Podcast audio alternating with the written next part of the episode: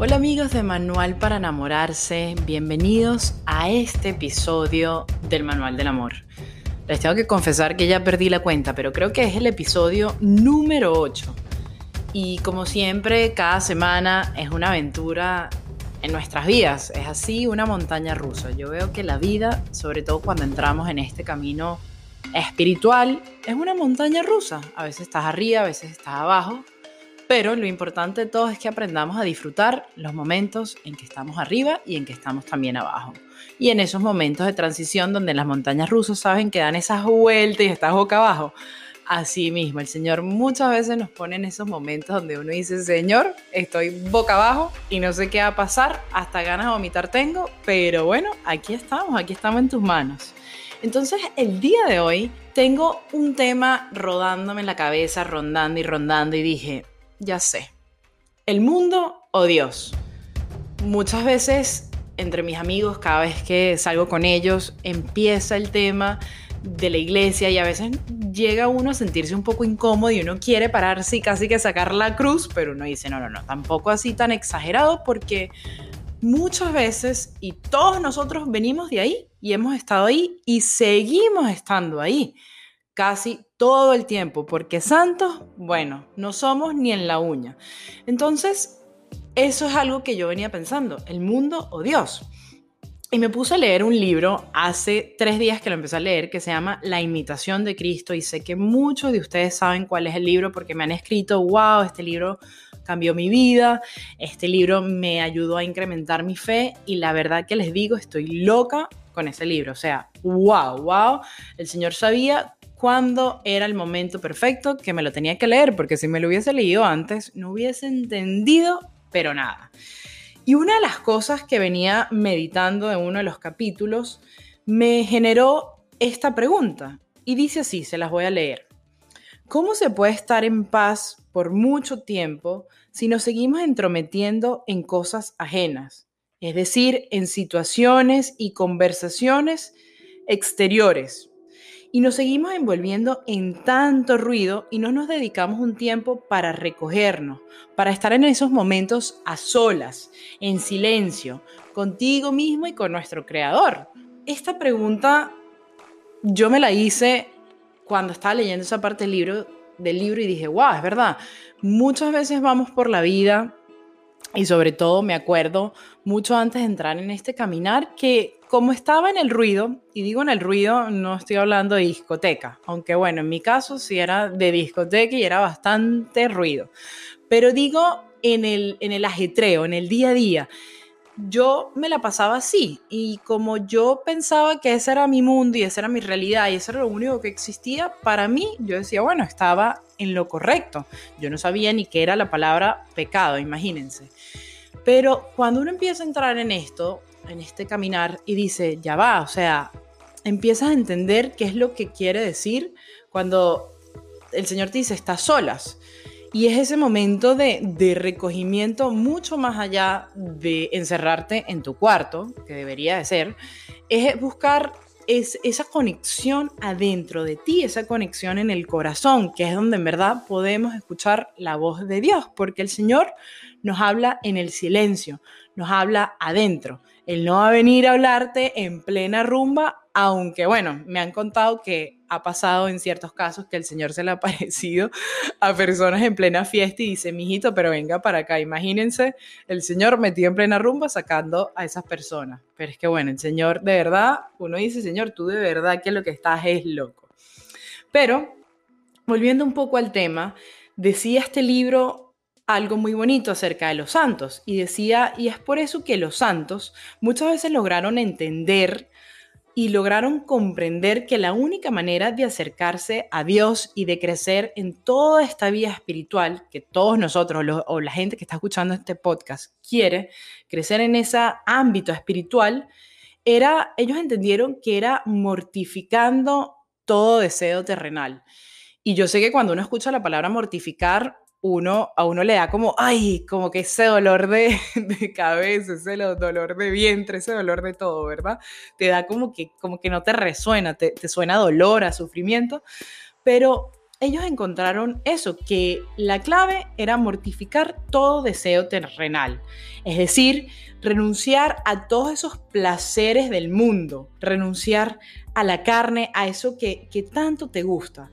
Y al ellos comprender esto, pudieron llegar a comprender que lo más íntimo, que es en lo más íntimo del corazón, donde habita Dios, que es en el silencio. Entonces vuelvo un poquito aquí a, redondear lo que estaba diciendo, porque en verdad estaba leyendo esta frase que ellos decían, que alejándose y mortificando y renunciando y diciendo cada vez que no, que no a esos vicios y a esos placeres, ellos lograron entender que es ahí donde llegaban a lo más íntimo de su corazón y en verdad a conocerse.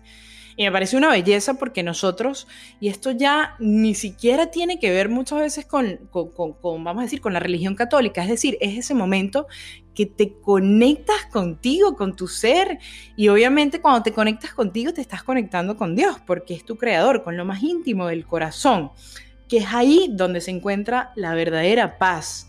Pero estos santos, cuando descubren sí todo esto y tal, y mortifica y dicen que no y renuncian a todo tipo de cosas, ellos se dieron cuenta que es ahí donde dejaron de ser esclavos del mundo. Porque diciéndole que no a todas esas cosas, se dieron cuenta que sí, que dejaron de ser esclavos del mundo y es ahí donde ellos se volvieron hombres libres. Suena como, como todo un trabalengua, como que toda una cosa, pero como que ya va, o sea, ¿qué es esto?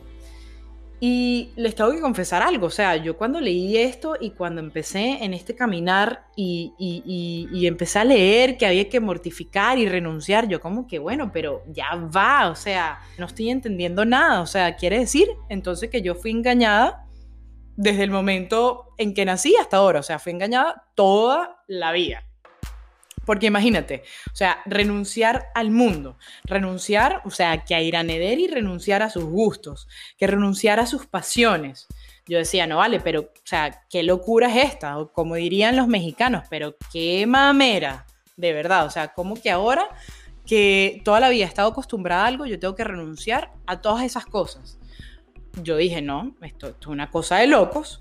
Y créanme que todavía muchas veces sigo pensando y, preguntándome así en mi diálogo interno y digo, señores, que de verdad esas matemáticas tuyas, de verdad que son bien distintas a las nuestras.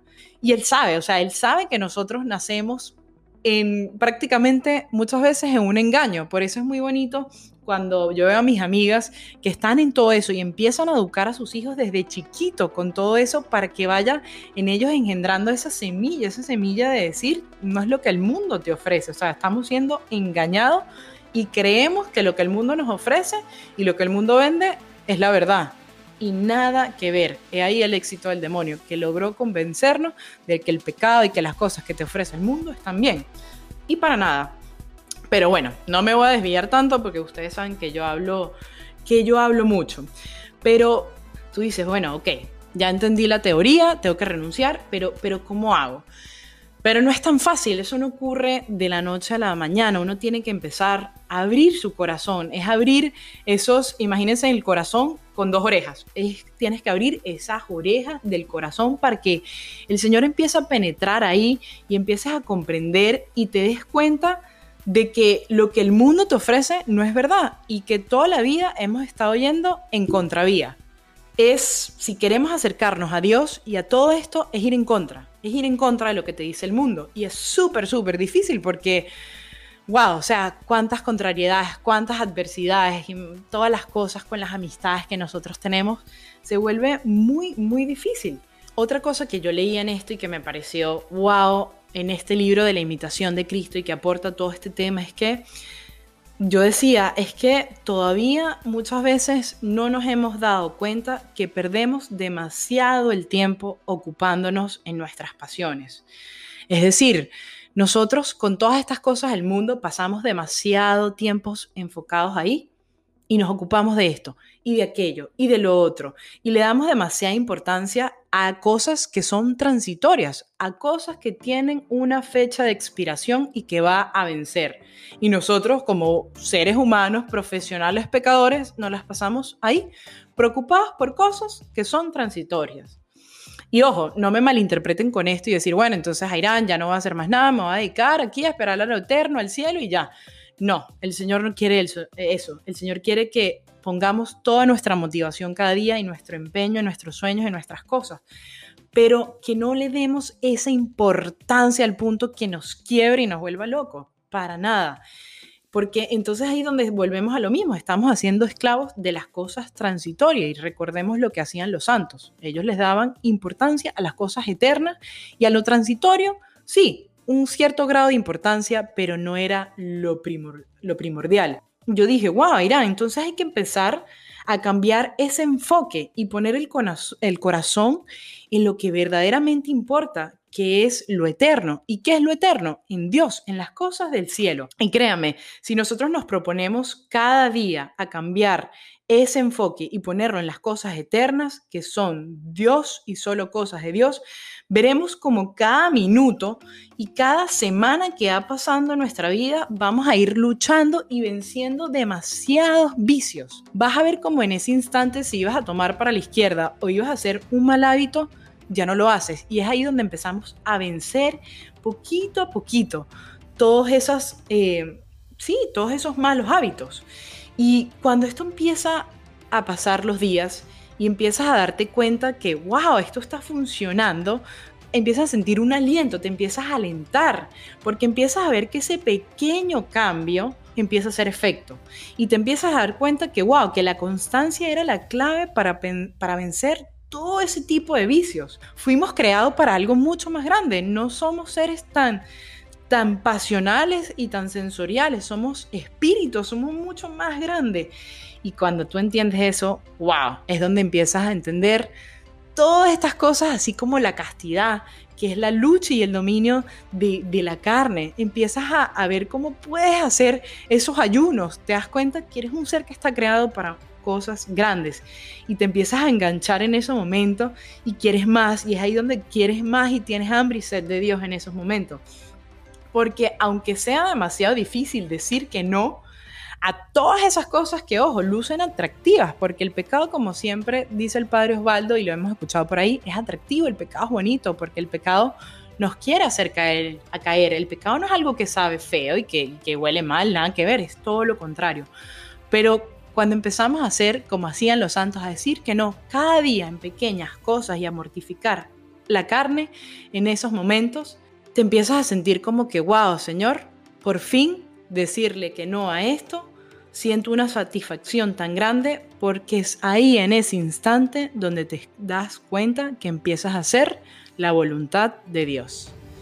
Bueno amigos, espero que les haya encantado y gustado este podcast que está hecho para ustedes y para que sigamos creciendo en este camino, sabiendo que todos estamos en las mismas luchas y en las mismas batallas, pero si nos apoyamos unos a otros, vamos a ver que ese, ese remar en esa barca va a ser mucho más rápido para poder llegar al otro lado de la orilla. Así que nos vemos muy pronto. Se les quiere.